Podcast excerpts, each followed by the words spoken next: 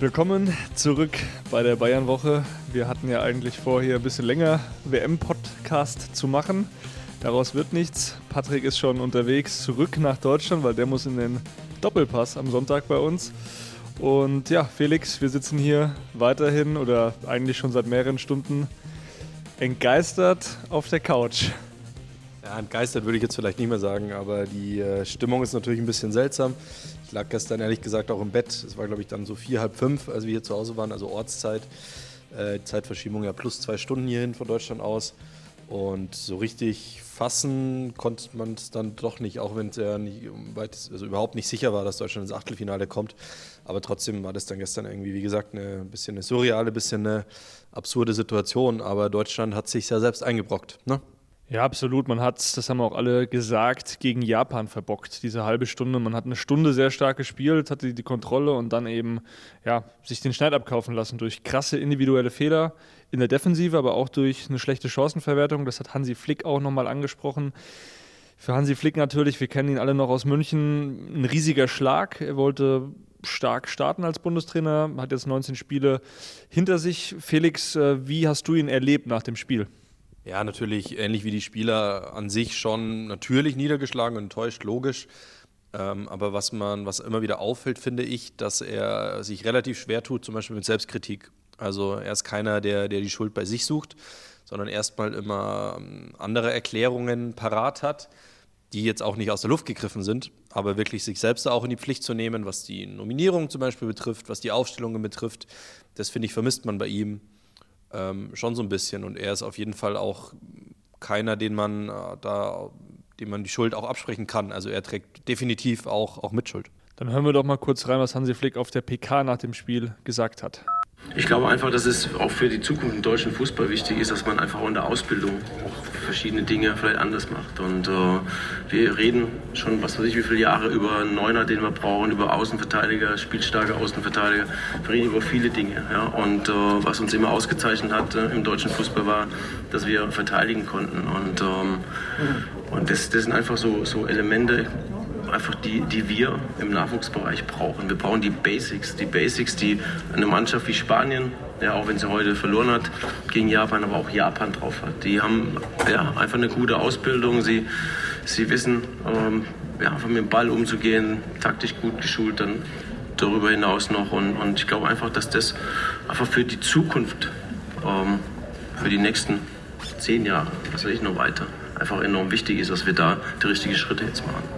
Bemerkenswert finde ich, er sagt, back to the basics. Also wir müssen zurück wieder zu den Grundtugenden kommen. Er spricht auch die Ausbildung an in Deutschland. Ich finde es nur krass, also er war ja auch Sportdirektor schon vor ein paar Jahren beim DFB. Damals hätte es ihm ja eigentlich schon auffallen müssen, beziehungsweise alle Alarmsignale hätten ja schon angehen müssen. Jetzt hat man aber ja, 2022, man hat immer noch diese Außenverteidigerproblematik und er spricht auch von dem Neuner-Problem. Trotzdem, Niklas Füllkrug war ja im Kader, der hat auch seine Tore gemacht und er spielte gegen Costa Rica wieder nicht von Beginn an. Glaubst du, mit ihm wäre das Spiel von Beginn an anders verlaufen? Ja, ist natürlich im Nachhinein immer ein bisschen schwer zu sagen, aber ja, kann ich mir gut vorstellen. Er ist reingekommen, hat direkt wieder geknipst und wir haben ja eigentlich ja, damit gerechnet ist vielleicht zu viel gesagt, aber wir haben uns sehr gut vorstellen können und auch gehofft tatsächlich, ähm, aus, so ein bisschen aus Fansicht sozusagen, aus, aus Erfolgssicht, dass er von Anfang an spielt, weil er einfach jetzt immer funktioniert hat, wenn er eingewechselt wurde. Ich kann es nach wie vor nicht nachvollziehen. Und auch das ist eben was, ähm, was man Hansi Flick auf jeden Fall ankreiden muss. Und apropos Niklas Füllkrug, auch den können wir natürlich gerne zu Wort kommen lassen. Der hat gestern auch bei unserem Mikrofon gesprochen und auch er hat relativ klare Worte gewählt. Jetzt gerade ist einfach die Enttäuschung riesig. Ähm, will man gar keinem oder ja, sich auch gar keine Vorwürfe anhören jetzt in dem Moment. Es ist einfach unfassbar enttäuschend zu realisieren, dass man äh, morgen die Koffer packen muss und dass äh, nach Hause geht oder erstmal in die Pause geht. Ähm, das ist auch, glaube ich, das Schlimmste an so einem Moment. Ähm, du hast gar nicht die Möglichkeit, das irgendwie wieder gut zu machen, wie in der Liga oder vielleicht in anderen Wettbewerben oder in der Quali dementsprechend tut das schon sehr weh. Gut reicht manchmal nicht. Ähm, und vor allen Dingen nicht in der Gruppenphase, wo du drei Spiele spielst. Wir müssen schon selbstkritisch sein, wir müssen ähm, schon unsere Lehren daraus ziehen. Ich glaube, äh, der Genickbruch war so ein bisschen das erste Spiel in der Gruppenphase. Aber auch heute wäre, glaube ich, noch mehr möglich gewesen, wenn wir es in beide Richtungen konsequenter gespielt hätten. Ja, generell muss man sagen, die Spieler waren extrem niedergeschlagen, schockiert, vor allem die Bayern-Stars. Also Serge Gnabry, Jo Kimmich, Leon Goretzka, den haben wir nicht getroffen, den wollten wir eigentlich sprechen, weil er ist schon jemand, der äußert sich sehr klar und deutlich immer. Der hat die, ja, das Herz trägt er dann auch auf der Zunge in dem Fall. Nur er musste noch bei der Dopingkontrolle ähm, ausharren. Aber Kimmich, den fand ich sehr deutlich in der Mixzone. Da hören wir mal rein, was er gesagt hat. Schwierig da jetzt ganz ehrlich zu sein. Sicher ist, äh, dass es so für mich sicherlich der, der schwierigste Tag in meiner Karriere ist. Äh, das zweite Mal so bei einer WM auszuscheiden, dazwischen noch die Euro, äh, wo wir auch früher ausgeschieden sind, ist schon ähm, bitter und ähm, viele vertane Chancen ähm, innerhalb von vier Jahren. Wenn man auch gesehen hat, wie Josua Kimmich gestern ausgeschaut hat, was er für einen Eindruck gemacht hat, optisch in der Mixzone. Das Video gibt es bei uns auch in der App natürlich nochmal zum Anschauen. Dann, ähm, dann sieht man auch, was das mit den Spielern macht, auch mit dieser, mit dieser 96er-Generation, also Jahrgang 96, die jetzt so eigentlich ihren fußballerischen Peak erleben, erleben könnten, auch was diese WM betrifft, aber einfach äh, keinen Erfolg haben. Und ja, das ist natürlich bitter und das merkt man jedem Einzelnen an. Ja, Mio Kimmich nehme ich das auch komplett ab. Ich meine, wir kennen ihn jetzt schon ein paar Jahre, sehen ihn immer wieder auch in München, haben mit ihm zu tun. Und er ist schon jemand, der hinterfragt sich selbst extrem und er ist so erfolgsbesessen. Deswegen wird er aus diesem Loch, denke ich, auch wieder rauskommen. Er hat ja, er hat Angst, dass er in ein Loch fällt, hat er gesagt. Er wird jetzt sicherlich auch in eins fallen, weil es jetzt einen Monat lang Pause, Urlaub, äh, da macht man sich viele Gedanken. Er hatte zwar auch Zeit natürlich mit seiner Familie. Ich glaube, das tut ihm, das tut generell allen Spielern gut, jetzt ein bisschen abzuschalten. Nichtsdestotrotz, Jo Kimmich, der kommt da wieder mit seinem Ehrgeiz auch raus und bei Bayern wird er ja auch sicher aufgefangen. Die Sache ist nur bei ihm, er nimmt sich das wirklich zu Herzen und deswegen hat er mir auch persönlich Like getan in der Mixzone, weil ich habe ihn selten äh, so erlebt. Du hast es gerade angesprochen, auch ein Serge Gnabry, den, den wir eigentlich sehr selten mal emotional erleben, auch im Interview. Ähm, der war wirklich sehr angefasst, hat auch gesagt, hey, so eine Chance, die hat man einfach nur alle vier Jahre. Das macht was mit einem Spieler. Man muss diese Chance dann auch besser nutzen. Und jetzt hat eben, ja, die letzten Jahre, die haben so schon gezeigt, dass wir einerseits Deutschland keine Turniermannschaft mehr sind und dass diese Generation vielleicht auch noch was schuldig ist, weil man hat eben davor die Generation gehabt mit einem Schweinsteiger, mit einem Ballack auch davor. Die haben ja schon zum Großteil auch was erreicht. Die haben ja was auf die Beine gestellt. Ein Ballack, ist jetzt zwar nicht, nicht Weltmeister geworden, aber der war ja schon auch extrem anerkannter Leader. Und Jo Kimmich habe ich das Gefühl, der möchte das sein. Aber am Ende muss man auch festhalten, Fußball ist ein Mannschaftssport. Wenn ich mir dann Spieler wie Niklas Süle anschaue, die auch aus dieser Generation sind, die aber ihren, ihren Beruf manchmal nicht sehr professionell ähm, ja, interpretieren, wahrnehmen, dann ja, muss ich auch nur mit dem Kopf schütteln. Also Süle, der kam nach unseren Informationen, das hat der Kollege Patrick ähm, Berger in seinem BVB-Podcast auch schon vor mehreren Monaten berichtet, kam mit 110 Kilo aus dem Sommerurlaub zu seinem neuen Club. Also da fehlen mir persönlich die Worte, weil das ist ja für mich, also bei allem Respekt, der weiß ja auch Leistung zu bringen, der Niklas Süle, aber so geht man nicht in ein WM-Jahr, in eine WM-Saison, oder wie siehst du das? Ja, absolut. Also der hat das Talent absolut und hätte auch die körperlichen Voraussetzungen eigentlich. Und wenn man sich dann im Urlaub so gehen lässt und mit, ja, wahrscheinlich sind es dann äh, mal mindestens 10 Kilo Übergewicht, vielleicht eher 15 zurückkommt, dann spricht das, glaube ich, Bände, was die Einstellung betrifft und so weiter. Jetzt hatten wir gerade schon kurz das Thema Führungsspieler angerissen. Eine, der natürlich ganz wichtig ist aus dieser Sicht auch, ähm, ist Manuel Neuer.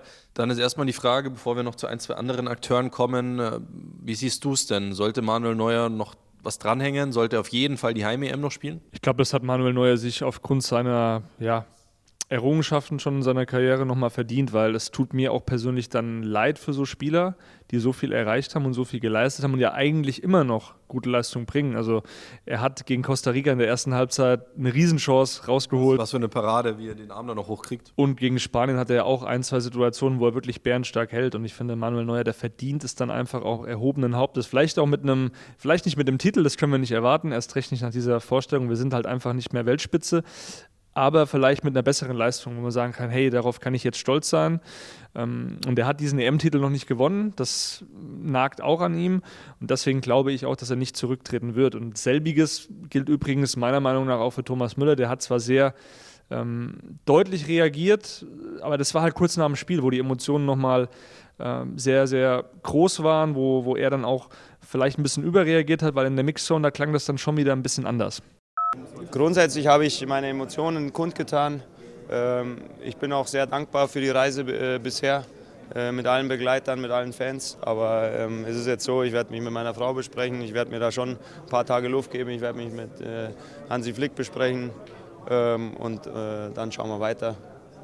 Aber klar, der Stachel sitzt natürlich tief halten wir fest, Müller, der macht sich Gedanken, auch nochmal mit seiner Frau, der wird nochmal sprechen, der wird sicherlich auch mit Hansi Flick sprechen. Hansi Flick, der muss ja selbst erstmal geschaut werden, wie geht es da jetzt weiter. Er möchte weitermachen. Der DFB, der steht, stellt ihn auch nicht zur Diskussion intern. Trotzdem, es wird nächste Woche ein Meeting geben zwischen eben Hansi Flick, Oliver Bierhoff, Aki Watzko und dem Präsidenten Bernd Neuendorf. Und dann wird eben entschieden, bleibt jetzt Hansi Flick bleibt Oliver Bierhoff. Also ich persönlich habe keine Zweifel, dass Flick weitermacht. Ich, find, ich fände, es wäre auch der falsche Reflex, jetzt auf einen anderen Trainer zu gehen, zumal auch, glaube ich, die Optionen sich ja relativ äh, in Grenzen halten sollten. Die Frage ist, ähm, wie es bei Oliver Bierhoff weitergeht oder ob es weitergeht. Was, was erwartest du da? Weil er ist, glaube ich, jetzt auch zu Recht einer, auf den sich auch viel, viel Kritik jetzt äh, bezieht. Absolut. Also Oliver Bierhoff, wenn ich jetzt mal im Freundeskreis mich umhöre, da können den jetzt nicht so viele äh, leiden oder finden den nicht so gut. Es liegt sicherlich nicht alles an Oliver Bierhoff, das muss man auch sagen. Er hat auch viele Dinge gut gemacht, vor allem zusammen mit Jürgen Klinsmann zu Beginn. Die haben wirklich diese Euphoriewelle in Deutschland auch ausgelöst. Nur er ist jetzt eben 18 Jahre da und ich habe in den letzten Jahren, auch seit Russland speziell, ähm, keine Entwicklung mehr gesehen. Und es gab wieder so ein paar Böcke auch bei diesem Turnier. Allein das mit der Binde. Es ist halt schon krass, das muss man sich mal vorstellen, dass vor einem ersten WM-Spiel gegen Japan, dass sich da sieben Spieler, unter anderem eben auch äh, viele Bayern-Stars, also beispielsweise Jo Kimmich, Leon Goretzka, Manuel Neuer und Thomas Müller, dass die sich dann nochmal hinsetzen müssen im Mannschaftshotel abends vor diesem Spiel und diskutieren müssen, was machen wir jetzt für eine Geste, weil die Binde dürfen wir nicht tragen. Sondern DFB hat da meiner Meinung nach total gepennt. Es ist nicht nur Oliver Bierhoff, aber es ist eben seine Hauptverantwortung Verantwortung, da ein bisschen auch den ganzen Verband, aber auch die Mannschaft in ruhigere Fahrwasser zu leiten, einfach ein bisschen dieses Fingerspitzengefühl zu entwickeln, ähm, vielleicht doch nicht mehr so arrogant auf manche Leute nach außen zu wirken. Und das ist äh, eine Sache, die hat Oliver Bierhoff meiner Meinung nach total verschlafen. Ja, also definitiv wirklich viel Arbeit, die da noch auf den DFB zukommt. Das ist gerade angesprochen. Es wird diese, diese Tagungen, dieses, diese Termine geben mit der Führung. Das äh, hat Bernd Neuendorf heute so klar gesagt und da wird alles aufgearbeitet und kann eben auch gut sein, dass da der eine oder andere ähm, dann vielleicht auch Konsequenzen tragen muss, personell auf jeden Fall. Jetzt haben wir viel über, über die etablierten Spieler gesprochen. Einer, der für mich, ich überlege ganz kurz, aber ja, doch äh, aus deutscher Sicht der Spieler ist dieses Turniers. Obwohl er kein Tor geschossen hat, ist Jamal Musiala, der wirklich in jedem Spiel eine gute Leistung gezeigt hat, sich leider nicht mit, mit einem Tor belohnt hat, vor allem gestern nicht. Aber ansonsten äh, macht es einfach Spaß, ihm zuzuschauen. Also seine Dribblings, äh, wie er Chancen kreiert, wie er Räume schafft, seine Laufwege. Es macht einfach Spaß zuzuschauen. Und was das betrifft, also im Prinzip was die Zehnerposition betrifft, muss sich Deutschland die nächsten Jahre, glaube ich, wenig Gedanken machen. Ja, ich musste dich ein bisschen korrigieren. Das waren keine guten Leistungen von ihm, das waren sehr gute Leistungen. Also ich habe selten bei einem Turnier einen 19-Jährigen äh, so Fußball spielen sehen. Ähm, ich kann mich da nur an den jungen Cristiano Ronaldo erinnern, Euro 2004, der mich da auch so ein bisschen gepackt hat. Der Spaß gemacht hat, auch ein Messi dann später bei den, bei den Weltmeisterschaften. Also Musiala, das müssen wir einfach festhalten, ist ein Spieler, der kann eine Epoche prägen im deutschen Fußball. Es ist ihm zu wünschen, dass er bessere Mitspieler bald um sich herum hat oder dass er ein besseres Gerüst um sich herum hat. Ähm, das mit der Chancenverwertung wird er hinkriegen. Also ich weiß, er hat auch schon vor dem Turnier sehr viel an seinem Abschluss tatsächlich gearbeitet. Und ich habe auch gehört, dass es eben so vielleicht auch, das ist die Annahme, dass es auch ein bisschen Nervosität einfach dabei war, was ja total normal ist bei einer Weltmeisterschaft. Aber er hat sich das sehr zu Herzen genommen. Er ist jemand, der steckt überhaupt nicht auf. Ähm, wenn der auch ein gutes Spiel macht aus unserer Sicht, dann ist er nicht zufrieden mit sich. Und das spricht ja für seinen Arbeitsethos von dieser angesprochenen Einstellung, die vielleicht ein Niklas Süle eben nicht hat. Ich will jetzt Niklas Süle nicht allein jetzt in die Ecke stellen, um Gottes Willen. Ähm, da gab es noch andere, die sich eben nicht so gut präsentiert haben bei dieser WM. Äh, auch ein Müller, muss man sagen, der hat jetzt jetzt kein, keine Sterne vom Himmel gespielt, eher im Gegenteil. Das war einfach nichts. Das war mau, auch wenn er auf einer falschen Position meiner Meinung nach gespielt hat. Trotzdem, Jamal Musiala, ähm, der ist der Spieler der nächsten Jahre, der wird uns Hoffnung geben. Bleibt natürlich noch zu hoffen, dass ein Florian Wirz äh, wieder fit wird. Dann haben wir zwei richtig gute Jungs da vorne. Ähm, ja, für mich eigentlich Young Player of the Tournament. Äh, wird er wahrscheinlich jetzt nicht werden, weil er eben nur drei Spiele gespielt hat und entsprechend, ähm, ja, enttäuscht hat sich auch Hansi Flick dazu geäußert.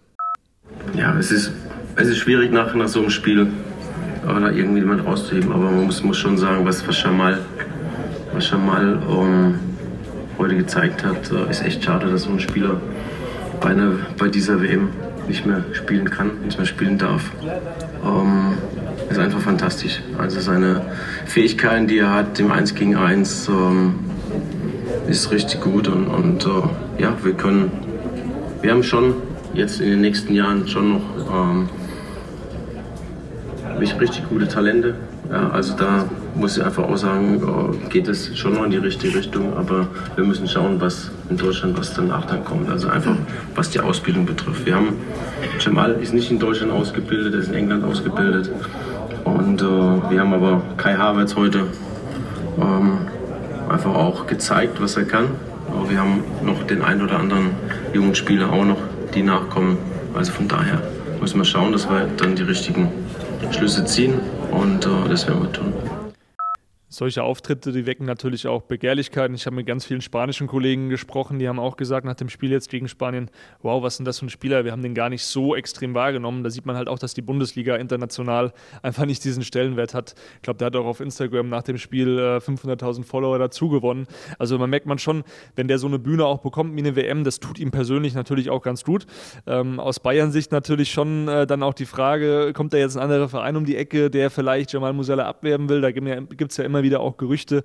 Ähm, zuletzt Manchester City wurde da in Verbindung gebracht, ähm, aber auch Real Madrid, zum Teil von spanischen Medien, die sollen auch äh, den Spieler ganz interessant finden. Ich glaube, ich kann an der Stelle mal einordnen, weil mich auch schon viele angeschrieben haben von euch, was ist denn da los und verlängert der Musiala? Also es gibt aktuell keine Gespräche über eine Verlängerung. Das heißt aber nicht, dass da überhaupt kein Interesse daran besteht. Er hat einen langfristigen Vertrag nach wie vor. Da gibt es auch überhaupt keine, ähm, keine Zweifel daran, dass er lange beim FC Bayern spielen will. Er fühlt sich super wohl in München, seine Familie fühlt sich wohl. Ähm, er hat dort Freunde gefunden, auch in der Mannschaft natürlich, mit Alfonso Davis zum Beispiel, die unternehmen privat eben sehr viel. Und äh, da gibt es äh, überhaupt keine Zweifel daran, dass der in den nächsten Jahren auch noch in, in München spielen wird. Nichtsdestotrotz, äh, wenn es einen Spieler gibt, der vielleicht dann nochmal diesen nächsten Step machen kann, wie ein David Alaba in ein paar Jahren, dann würde ich das Jamal Musiala zutrauen. Ähm, allerdings, klar, wäre es natürlich auch schön, wenn er so eine Karriere hinlegen würde wie, wie Thomas Müller, immer in einem Verein. Äh, auch wenn er natürlich in England ausgebildet wurde. Das hat Hansi Flick übrigens auch nochmal gesagt nach dem Spiel. Das war ihm wichtig hervorzuheben, das fand ich dann auch gut. Ähm, wir haben wirklich ein Ausbildungsproblem in Deutschland, weil Jamal Musiala, das hat er gesagt, der wurde nicht in Deutschland ausgebildet, der wurde in England ausgebildet. Genau. Und ähm, den Namen hast du ja gerade auch schon reingeschmissen. Im Prinzip fallen einem neben Florian Wirz wenige Spieler ein, die wirklich dieses absolute Top-Niveau erreichen können, die das Potenzial haben, die auch in Deutschland ausgebildet wurden oder werden. Klar, Yusufa Mokoko kann da ein Stück weit mindestens noch hinkommen. Ame Bella Kotschab ist jemand mit dem Potenzial, äh, Karim Adeyemi eventuell auch. Aber dann spätestens wird es auch schon wirklich eng. Genau, dann würde ich sagen, legen wir mal den Fokus wieder nach München. Wir sitzen hier auf der Couch noch in Doha, sind aber auch gar nicht mehr so lange hier.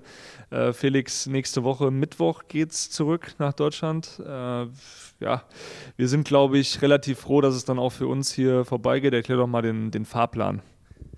Ja, so schaut's aus. Äh, ich habe tatsächlich vor allem Angst vor dem Wetter in Deutschland. Jetzt haben wir hier, wir sind, wir, wir meckern hier schon.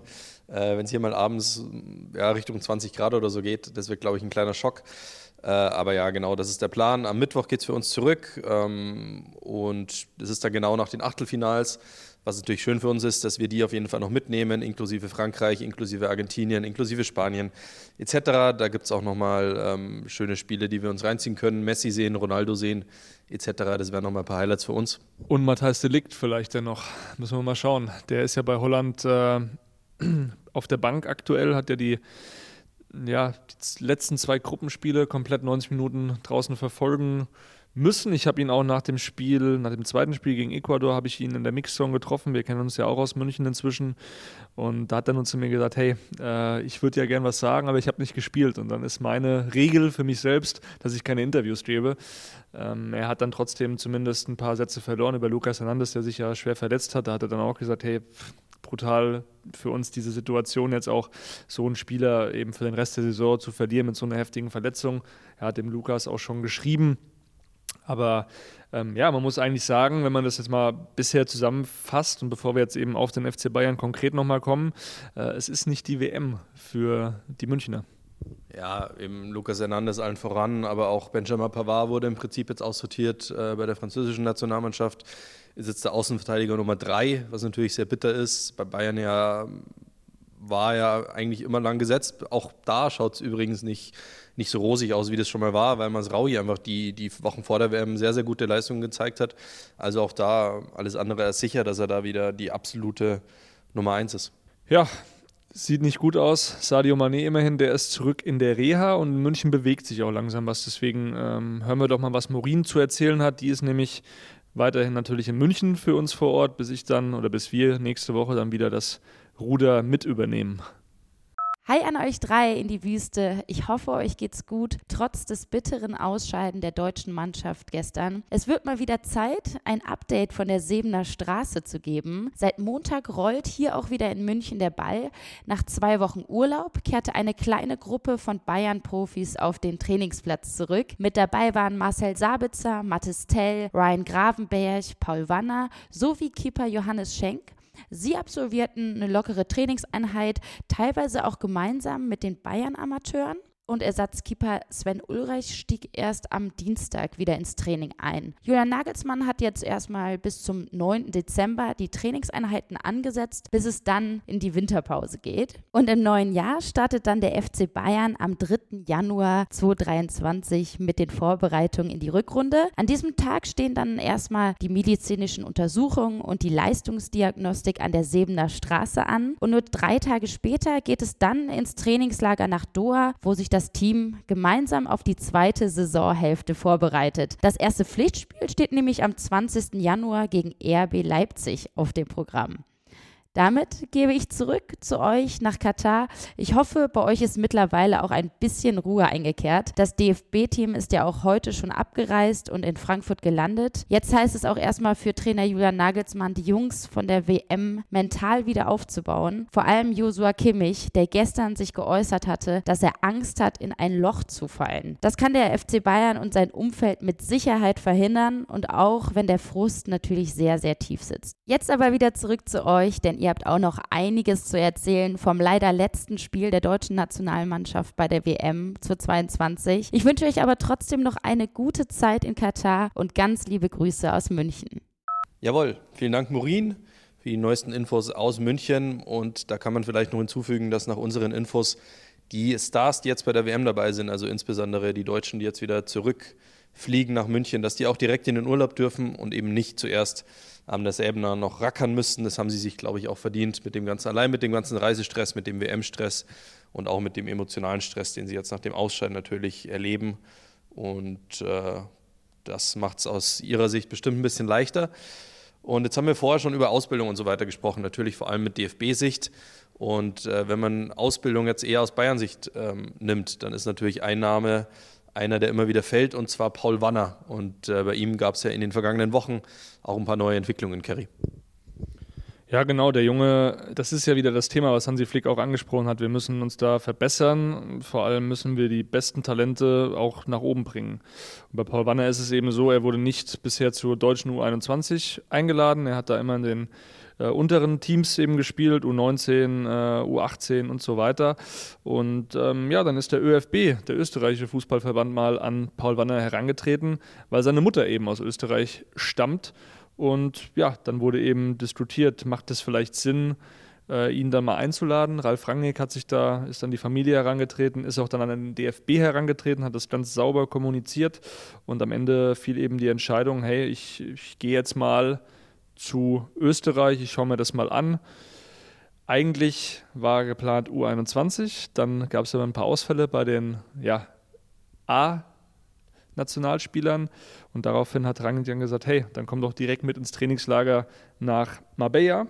Dann ist äh, Paul Wanner zusammen mit Sabitzer, Alaba und äh, Arnautovic, den Felix gerne Astronautovic nennt, äh, nach äh, Marbella geflogen die haben sich gut um den Jungen gekümmert und äh, ja, es war für ihn eine super Erfahrung. Wie ist denn aus deiner Sicht gerade die Chancenverteilung, was eben dann die Nationalteams, also die A-Nationalteams betrifft, Deutschland gegen Österreich? Ja, es ist weder in die eine noch in die andere Richtung äh, eine Entscheidung gefallen, also alles offen. Es wird auch keine schnelle Entscheidung geben. Also Paul Wanner, der will sich das offen halten. Natürlich nur zur Info, also wenn er ein Spiel für die, für die A-Nationalmannschaft macht, dann kann er nicht mehr den Verband quasi wechseln. Das äh, ist ja hinlänglich bekannt. Ähm, der Junge will sich alle Optionen offen halten. Also, ihm hat es wirklich sehr gut gefallen. Vor allem Alaba hat ihn unter seine Fittiche genommen, hat viel mit ihm gesprochen. Mit Sabitzer versteht er sich eh gut, auch schon aus, aus München. Und ähm, auch von Ralf Rangnick kam da positiv positives Feedback an die Familie, ähm, an den FC Bayern natürlich auch. Also aus dem Bayern-Umfeld haben wir gehört, dass, dass äh, Rangnick geradezu geschwärmt hat von dem Jungen. Er würde sich sehr fair verhalten ähm, auf dem Platz, aber auch äh, ja, sehr engagiert zu Werke gehen, offen, sympathisch, also sehr aufgeweckt für sein Alter. Er ist ja erst 16, er wird ja auch erst diesen Monat äh, 17 Jahre. Wir reden hier noch von einem äh, wirklich jungen Kerl und ähm, ja, der hat den sehr gut bewertet und ich kann mir durchaus vorstellen, dass das Wanner, wenn er irgendwann diese Perspektive beim DFB eben nicht bekommt, dass er dann sagt, hey, äh, Österreich mache ich auf jeden Fall, das gefällt mir sehr gut. Ja, und das ist natürlich dann so diese Entscheidung, die er treffen muss. Ähm, tue ich mich beim, beim ÖFB ein bisschen leichter, was Spielzeit betrifft, auch bei den großen Turnieren dabei zu sein, einfach nochmal Länderspielerfahrung zu sammeln, mich da zu präsentieren auf dieser Bühne. Oder wähle ich den schwereren Weg, was das betrifft, und den bisschen leichteren Weg, vermeintlich, hoffen wir mal aus deutscher Sicht, dass es wieder bergauf geht und eher Titel in Aussicht zu haben, eben beim DFB, wo die Qualität im Zweifel natürlich eine größere ist, was dann aber auch problematisch sein kann. Also gerade würde er mit Sicherheit keine Rolle spielen im DFB-Team, hat aber natürlich noch, noch ordentlich und massig Zeit, sich uns zu entwickeln. Ja, absolut. Ich kann mir den Jungen auch äh, später mal zusammen mit Musalla vorstellen, zusammen mit Wirtz. Das wäre schon eine gute Offensive. Er kann ja auch auf dem Flügel spielen. Er ist noch so jung, aber egal mit wem man so redet, ob das jetzt Trainer ist, ob das Verantwortlicher ist, alle schwärmen von dem Jungen. Und er hat was Besonderes, er braucht natürlich Zeit, es ist bei Bayern auch nicht so einfach, die Spielzeit zu bekommen. Er hat vielleicht auch nicht die Spielzeit jetzt in der Hinrunde oder in der ersten Saisonhälfte bekommen, die ihm zugestanden hätte, auch von seinen Trainingsleistungen her. Das ist dann auch immer so ein Konkurrenzthema, das hat Julian Nagelsmann ja auch mehrfach betont. Äh, egal wie gut du als Jugendspieler trainierst, du hast dann halt irgendwann noch diese etablierten Spieler, die ja natürlich auch mit einem ganz anderen Standing nach München in diese Profimannschaft kommen, die hast du eben auch noch vor dir. Und dann fällt irgendwann mal die Entscheidung nach dem Standing vielleicht und nicht nach der Trainingsleistung. Also es ist natürlich schon auch ein bisschen, bisschen Politik dabei und der Junge ist, wie gesagt, noch minderjährig, da ist noch viel Zeit. Ähm, die Bayern, die haben dem DFB natürlich aber auch schon empfohlen, dass Paul mal langsam, also Paul Wanner langsam mal zur U21 eingeladen werden soll. Ähm, alles andere würde keinen Sinn machen und ich bin gespannt, ob Toni Di Salvo äh, da mal ein bisschen ansetzt oder ob auch andere beim DFB, vielleicht ja sogar Flick und Bierhoff sich da auch mal einschalten. Das könnte ich mir gut vorstellen, weil Hansi Flick ähm, hat natürlich auch noch enge Trete nach München, der lebt auch in München und ähm, da ist durchaus vorstellbar, dass äh, Paul Wanner äh, dann nochmal ein bisschen bearbeitet wird, auch vom DFB, aber auch vom FC Bayern. Jetzt waren wir gerade bei Österreich, dann würde ich sagen, bleiben wir bei Österreich und reden über einen Österreicher, der ja immer wieder mit dem FC Bayern in Verbindung gebracht wird, und zwar Konrad Leimer. Wie ist denn da der Stand? Frage ich mal so ganz, ganz konkret.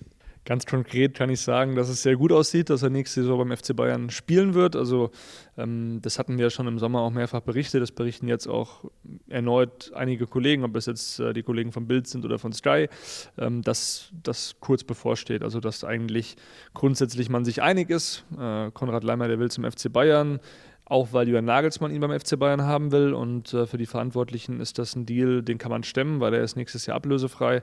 Er wird jetzt auch nicht das Gehaltsgefüge in irgendeiner Form sprengen, also ist jetzt auch kein Spieler, der da als Stammspieler hinkommt, das ist auch klar, aber er ist eben eine Pressingmaschine, er kann dieser Mannschaft auch nochmal was anderes geben, er bringt noch ein bisschen mehr Robustheit mit, nur ich frage mich natürlich auch in dem Mittelfeld, ganz ehrlich, ähm, wo soll er da eigentlich spielen? Ja, du hast halt zum Beispiel auch natürlich einen Ryan Grafenberg, der der Spielzeit will, wo Julian Nagelsmann und seine Kollegen auch versuchen, ihn ein bisschen offensiver einzubinden. Auch deshalb, weil auf der 6 aber die Konkurrenz, die Konkurrenz so immens ist. Du im Prinzip äh, Josua Kimmich und Leon Goretzka hast, also zwei Spieler, die da auf Jahre gesehen wahrscheinlich auch noch gesetzt sein werden. Ähm, also wo soll Ryan Grafenberg spielen, wo soll dann Konrad Leimer spielen, wo soll Marcel Sabitzer spielen? Also die Auswahl ist ja groß genug und er, wird, er würde mit Sicherheit oder wird, wenn es dann zum Wechsel kommt, mit Sicherheit seine Einsätze kriegen. Aber ob, aber ob er sich dann mit diesen Teilzeiteinsätzen wirklich zufrieden gibt, das sei dann auch wieder dahingestellt, weil bei Leipzig ist er einfach absoluter Leistungsträger und Titel zu gewinnen, ist ja auch bei Leipzig nicht ausgeschlossen. Meisterschaft vielleicht schwierig, aber zumindest mal über den Pokal da auch mal was zu gewinnen, ähm, ist ja nicht unrealistisch. Ja, das sehe ich ähnlich. Am Ende ist es dann so eine Entscheidung, äh, nimmt man vielleicht dann nochmal einen besseren Vertrag mit. Es, spielt ja auch eine Rolle. Leipzig zahlt jetzt auch nicht schlecht, aber ich denke schon, dass es für Konrad Leimer auch von der Vita her nochmal natürlich ein Riesenschritt wäre, zum FC Bayern zu gehen. Was ich natürlich, und das finde ich ganz interessant, also im Sommer gab es ja dieses Gedankenspiel nur, weil eigentlich niemand so richtig hundertprozentig mehr an Marcel Sabitzer geglaubt hat. Und ähm, dann hat er eben diesen Durchbruch geschafft und die Verantwortlichen haben es dann auch nicht mehr wirklich für notwendig äh, gesehen, jetzt all in bei Konrad Leimer zu gehen, hinten raus am, am Transfermarkt. Und deswegen bin ich mal gespannt, äh, in welche Richtung das dann auch für Marcel Sabitzer geht, weil er ist total integriert mittlerweile in der Mannschaft, ähm, hat viele Fürsprecher, auch Manuel Neuer, die sind auch privat äh, gut miteinander. Also das ist schon ein Spieler, der ist mittlerweile in München eben angekommen. Und da bin ich wirklich mal gespannt, weil er ist sehr beliebt und äh, ob der dann jetzt so ein bisschen verscheucht wird durch den Leimer-Transfer, das ist sicherlich nicht auszuschließen. Dazu finde ich es auch krass, weil die beiden eigentlich sich natürlich aus der österreichischen Nationalmannschaft kennen und auch gut miteinander können. Ähm, es ist wirklich äh, eine sehr spannende Konstellation. Vielleicht ist Leimer ja auch eine Option für die rechte Seite so ein bisschen, auch für die Schiene oder für rechte Verteidigerpositionen. Das hat er jetzt auch schon mal in Teilen gespielt. Julian Nagelsmann kann das auch sicherlich besser einschätzen. Er kennt den Spieler halt schon ewig. Deswegen, ähm, ja, ich bin absolut gespannt, wie er dann Konrad Leimer, sollte es zu dem Deal kommen, was wahrscheinlich ist, äh, wie er dann eingebunden wird. Ja, und Julian Nagelsmann steht ja auch genau auf diese Spieler, diese, diese Vari Variabilität, das ist das Wort, äh, mitbringen. Und das würde natürlich wieder schön ins Schema passen. Polyvalenz. Schönes Wort, Polyvalenz. Äh, nicht ganz so polyvalent ist einer, der jetzt auch bei der WM dabei war, der auch wirklich überzeugt hat. Aber auch da gibt es einen äh, relativ klaren Stand, was einen möglichen Transfer betrifft. Ja, Niklas Füllkrug, wir hatten ja schon drüber berichtet, da gab es ja diesen einen Bericht, beziehungsweise das ein oder andere Gerücht, dass er beim FC Bayern auf der Liste stehen soll. Darüber haben wir schon berichtet, dass es eben nicht der Fall ist, dass die Bayern sich natürlich gefreut haben, auch für die Nationalmannschaft, auch grundsätzlich für Niklas Füllkrug. Oliver Kahn hat es auch bei den Sky-Kollegen im Interview gesagt, dass das eine schöne Geschichte einfach für den Fußball ist. Nichtsdestotrotz können wir da schon einen Haken hintermachen, dass die Bayern jetzt eben nicht an dem Spieler interessiert sind, ähm, nicht an einer Verpflichtung interessiert sind, weil ja, der Spieler auch selbst wenn Erik Maxim Choupo-Moting nicht seinen Vertrag verlängern sollte, weil das ist ja ein Thema dann äh, nach der WM, auch für die Verantwortlichen um Hasan Salihamidzic, äh, dann, selbst dann wäre er nicht dieser Stürmer, den man holen würde. Also man hofft natürlich weiterhin, dass man irgendwie diesen Harry Kane-Deal stemmen kann. Das ist ein Spieler, den finden die Bosse mega interessant. Er hat natürlich auch diese Vita, er hat diese Torquote, er hat diese internationale Erfahrung und Klasse. Deswegen äh, wäre das die sportliche Ideallösung, aber am Ende musst du auch die wirtschaftliche Komponente sehen. Da musst du vorne fast schon einen Spieler verkaufen, um auch Platz zu machen in dieser ganzen, ja, Gehalts, in diesem ganzen Gehaltsranking. Deswegen, ähm, ja, Harry Kane zu Bayern ist nicht ausgeschlossen, aber sicherlich eine, eine, schwierige Angelegenheit. Wir können nur sagen über Niklas Füllkrug, das ist kein Thema. Gib mal jetzt für Harry Kane eine Prozentzahl ab. Was denkst du, zu wie viel Prozent kommt er zu Bayern? Damit überfahre ich dich jetzt ein bisschen mit der Frage, aber es ist ja nur deine Einschätzung spontan.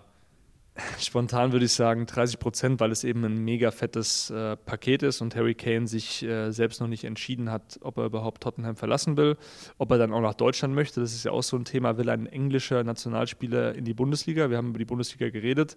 Ähm, das ist jetzt nicht äh, ja, diese absolute Nummer 1 Liga, auch wenn sie wahrscheinlich äh, oft zu Unrecht als Farmers League äh, abgestempelt wird. Aber ich bin mir da nicht so hundertprozentig sicher, ob das wirklich so heiß ist. Also wir hören eben aus dem Umfeld der Bayern, dass sie schon den Spieler interessant finden, der Spieler das auch interessant fände, für Bayern zu spielen. Aber da hängt so viel dran, wirklich so viel. Und es ist eben noch nicht so weit, dass man sagen kann, es geht in eine gute Richtung. Plus eben die Tatsache, und ich erinnere mich da gerne an Transfers zurück, wie Gareth Bale zu Real Madrid, Luka Modric zu Real Madrid, diese Tottenham Stars, diese absoluten Leistungsträger, die möchte äh, Daniel Levi, der Chairman des Spurs, um keinen Preis äh, ziehen lassen, beziehungsweise ähm, der presst da schon alles raus. Und das hat man ja bei, bei Modric gesehen, der musste sich wegstreiken. Ein Bale, der hat dann irgendwann 100 Millionen gekostet, der war dann zwischenzeitlich mal der teuerste Spieler ähm, der Welt. Und das kann ich mir dann schwer vorstellen, dass die Bayern da ein Paket schnüren, Ablösegehalt, was schon in den dreistelligen Millionenbereich geht. Ja, das würde gegen viele Prinzipien sprechen, die es in München gibt und die, und das ist meine persönliche Meinung, die es da, finde ich, zu Recht gibt. Und ja, ich finde es auch gut, dass es die gibt und Bayern eben in diesem krassen Wettbieten nicht unbedingt mitmacht. Und dazu kommt ja auch der Fakt, dass Harry Kane schon 29 Jahre alt ist, immerhin auch nicht mehr der Jüngste. Und Bayern will, hätte gern mit Sicherheit lieber einen Spieler, der, der auch noch entwicklungsfähig ist und der, der die Mannschaft, der die Bundesliga, der den Verein lieber über Jahre prägen kann. Das wäre ihnen immer lieber, das wissen wir. Das ist einfach so die Münchner Vorgehensweise. Dann würde ich sagen, machen wir mal so einen kleinen Haken hinter nochmal genau dem FC Bayern sozusagen und gucken nochmal ein bisschen voraus, was den DFB betrifft. Ähm, was wir schon angerissen haben, ist, dass äh, die Spieler heute schon heimgeflogen sind. Die müssten heute Abend jetzt eben gelandet sein, ungefähr zu der Zeit, zu der wir den Podcast aufnehmen in München. Und dann geht es für die Spieler eben individuell weiter, wohin sie auch immer möchten, in den Urlaub oder nach Hause oder wie auch immer. Wie sieht es denn ansonsten aus? Wie geht es jetzt äh, mit dem DFB weiter? Vielleicht die nächsten Tage, weiß man da schon was? Die nächsten Wochen, die nächsten Monate? Und dann steht in anderthalb Jahren auch äh, ein ganz nettes Turnier an, auch in Deutschland. Ja, es ist natürlich jetzt das Thema erstmal Frustbewältigung, Frust verarbeiten. Auch viele Spieler, die hatten dann, es gab ja ein paar Spieler, die schon auch was sagen wollten, aber zum Beispiel Leroy Sané, der hat einfach gesagt, hey Leute, ich will jetzt einfach meine Ruhe haben. Ich bin wirklich in, also ich will jetzt nicht reden und das muss man dann auch als Journalist akzeptieren, so leid es dann oder so schade das dann manchmal auch ist. Ähm, aber die Spieler, die sind jetzt im Tunnel, die wollen erstmal zu ihren Liebsten, zu ihren Familien. Die waren ja auch jetzt wie wir, wir sind ja auch jetzt seit fast einem Monat schon unterwegs mit dem äh, mit dem Oman-Trainingslager noch, äh, das ist ja schon eine brutal lange Zeit weg von zu Hause. Wir haben es schon gesagt, können da vielleicht noch mal unsere Erfahrungen so ein bisschen äh, auch erzählen von dem Turnier, weil es das letzte WM-Podcast eigentlich auch ist dem Grunde. Ähm, es war schon eine Mischung, also im Oman würde ich sagen, es war cool. Ähm, es war auch kulturell echt interessant, aber hier in Katar, in Doha, ist es schon sehr zäh, muss man sagen. Ja, es ist einfach, man ist relativ isoliert weil so dieses, dieses ganz wirkliche gesellschaftliche Leben hier einfach nicht so stattfindet. Das hat uns, hat uns im Oman noch deutlich besser gefallen. Ähm, dazu kommt auch ganz konkret, dass wir hier so ein bisschen ab vom Schuss sind. Äh, ich glaube, zum nächsten Supermarkt fahren wir im Auto knapp zehn Minuten zum nächsten richtigen Supermarkt. Unser Pool ist, ist ein Pool, aber ist nicht wirklich schön. Und es sind dann so Kleinigkeiten. Ähm, also wenn man hier wirklich Urlaub machen möchte, dann müsste man sich einfach wirklich eine schöne Ecke aussuchen, irgendwo am Meer mit Strand, so wie das die DFB-Spieler im Prinzip mit ihrem Turnier gemacht haben, mit ihrem Turnier, mit ihrem Quartier gemacht haben. Und alles weitere gestaltet sich dann einfach relativ schwierig. Deswegen, und das hast du vorher auch schon angedeutet, sind wir beide auch verhältnismäßig froh, dass es für uns Mittwoch dann äh, wieder ab nach Deutschland geht, auch wenn das Wetter äh, ja, nicht so schön wird. Ja, so depressiv müssen wir jetzt auch nicht sein. Wir hatten wenigstens einen Pool. Ich glaube, jeder von euch, der wird sich wahrscheinlich denken, was ist mit denen denn los? Die sind da bei 30 Grad in der Sonne und äh, haben noch einen Pool. Also es war jetzt auch nicht alles schlecht. Wir haben auch, was ich ganz schön fand tatsächlich, es sind wirklich viele Kulturen aufeinander geprallt hier. Ähm, es gab viele äh, ja, auch schöne Momente, sage ich mal, unter den Fans, die sich da einfach freundschaftlich miteinander verhalten haben, keine Ausschreitungen. Haben jetzt wenig deutsche Fans gesehen, das muss man auch dazu sagen. Ähm, gegen Spanien waren es, glaube ich, 4.000, 5.000, aber gegen Japan und äh, Costa Rica jeweils nur so 1.500. Hat man schon gemerkt, ähm, nicht jeder hat so großes Interesse, hier dabei zu sein.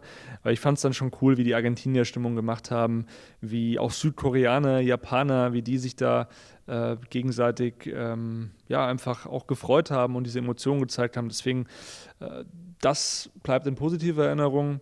Aber klar, äh, es war schon sehr zäh, auch dieser Weg immer. Wir mussten ja 100 Kilometer zum DFB-Trainingslager fahren und wir haben da auch mal uns ein bisschen umgehört, eben in, in der Mannschaft, da in dem Camp und das war halt wirklich total isoliert. Und ich glaube, ja, viele Spieler, klar, die konnten da den ganzen Tag machen, was sie wollten. Die hatten ihren privaten Pool und so weiter und so fort. Aber ich glaube, die sind auch froh, dass sie jetzt äh, eben den Weg dann wieder nach Deutschland antreten können. Die meisten werden dann wieder irgendwo in den Süden fliegen, äh, werden ähm, ja, gutes Wetter haben, werden ein bisschen abschalten ob sie sich verdient haben, weil du hast es vorhin gesagt, I doubt it so ein bisschen. Also diese Leistung, die tut schon weh, zweimal in Folge in der Gruppenphase bei einer WM auszuscheiden, das ist historisch. Aber gerade die Bayern-Spieler, ich glaube, die, die sind jetzt auch auf der letzten Rille unterwegs gewesen, auch mental, wie du es gesagt hast. So viele Champions League-Spiele, ich habe es ja auch, oder wir haben es ja auch gemerkt äh, in, den letzten, in den letzten Wochen, äh, alle drei Tage ein Spiel, dann noch Pressekonferenz hier, Interview da und Training da, was wir alles begleiten mussten. Das war für uns schon anstrengend, plus eben die Reisen. Das sind schon Strapazen, ähm, die, die gehen, ja, die gehen einem nahe, sage ich mal, die gehen einem unter die Haut, äh, das, das, steckst du nicht so leicht weg. Ja, und was natürlich auch, was wir festhalten müssen, ist, ähm, wir wissen das schon zu schätzen, dass wir hier sind und hier sein durften, immer noch hier sind, einfach bei einer WM dabei zu sein, aus Reportersicht, aus Journalistensicht. Äh, man kriegt nicht oft die Gelegenheit und es ist was Einmaliges, mehr oder weniger zumindest. Eine einmalige Sache auf jeden Fall und auch eine Erfahrung. Also wir werden hier sehr viel mitnehmen oder haben jetzt schon sehr viel mitgenommen. Wir haben viele tolle, tolle Kollegen, entweder intensiver kennengelernt oder neu kennengelernt. Und das sind einfach auch die Sachen, die natürlich hängen bleiben. Und Kerry, wenn wir uns in München sehen, dann werden wir wahrscheinlich bei, bei jeder Gelegenheit, wenn wir mal bei einem Bayern-Spiel wieder zusammen sind, auch über die eine oder andere Sache hier reden und lachen und äh, insgesamt, glaube ich, auch auf jeden Fall positiv darauf zurückschauen. Ja, zumal es für uns eventuell ja wieder hierher geht, Anfang Januar, wenn die Bayern eben hier ihr Trainingslager eine Woche aufschlagen, dann wird sich auch eben entscheiden, werden die Bayern den Vertrag mit Qatar Airways verlängern. Also aufgrund der ganzen Thematik, die jetzt hier auch war, mit dem ganzen Bindenzoff, kann ich es mir ehrlicherweise ja, schwer vorstellen, aus moralischen Gründen, aber wir müssen natürlich auch, oder die Bayern müssen natürlich auch oder wollen natürlich auch, sage ich mal, dieses finanzielle äh, nicht außer Acht lassen. Es gibt oder es gab bisher keine, keinen Sponsor, der eben so viel auch gezahlt hat, geboten hat. Da bin ich mal gespannt, wie die Reaktion ausfällt. Wir haben auch klare Meinungen von Spielern. Äh, Leon Goretzka hat ja beispielsweise bei den Kollegen im ZDF war es äh, gesagt, dass er hofft oder dass er davon ausgeht, dass der Verein im Sinne der Fans handelt. Dafür gab es übrigens dann auch, so haben wir gehört, äh, ein bisschen das heißt Ärger für Goretzka, aber es kam nicht so gut an, diese Aussagen, äh, eben weil diese Partnerschaft noch besteht. Aber wenn ich jetzt ehrlich bin und noch mal ein Plädoyer halten darf, äh, Leon Goretzka, der hat da mit völlig recht. Also ich höre mich ja auch immer bei euch um und ich lese eure Nachrichten, wir lesen eure Nachrichten. Ähm, keiner hat Lust, dass dieses äh, dieses Bündnis da weiter anhält, weil es eben, ja, es hat ja auch dieses Turnier gezeigt. Äh, wir reden hier von, von Fans, auch von gastfreundlichen Leuten. Ähm, aber es gibt eben, und das ist ja unbestritten, diese Menschenrechtsverletzungen hier und die kann man eigentlich nicht einfach unter den Teppich kehren. Unterschreibe ich genauso, auch aus meiner persönlichen Sicht. Ähm, wäre es einfach wär's dem Verein zu wünschen, wäre es der Bundesliga zu wünschen, dass man sich dann von so einem Sponsor auch trennt. Und damit würde ich sagen, bedanken wir uns recht herzlich fürs Zuhören jetzt während dieser WM. Wir hören uns bestimmt wieder. Ich hoffe, ich darf mal wieder hier zu Gast sein. Im Podcast bin da aber ganz optimistisch und äh, wünsche erstmal ein schönes Wochenende und trotz des deutschen Ausscheidens eine spannende, interessante weitere Weltmeisterschaft. Euch auch. Danke fürs Zuhören und wir hören uns allerspätestens im neuen Jahr. Bis dahin, macht's gut. Servus.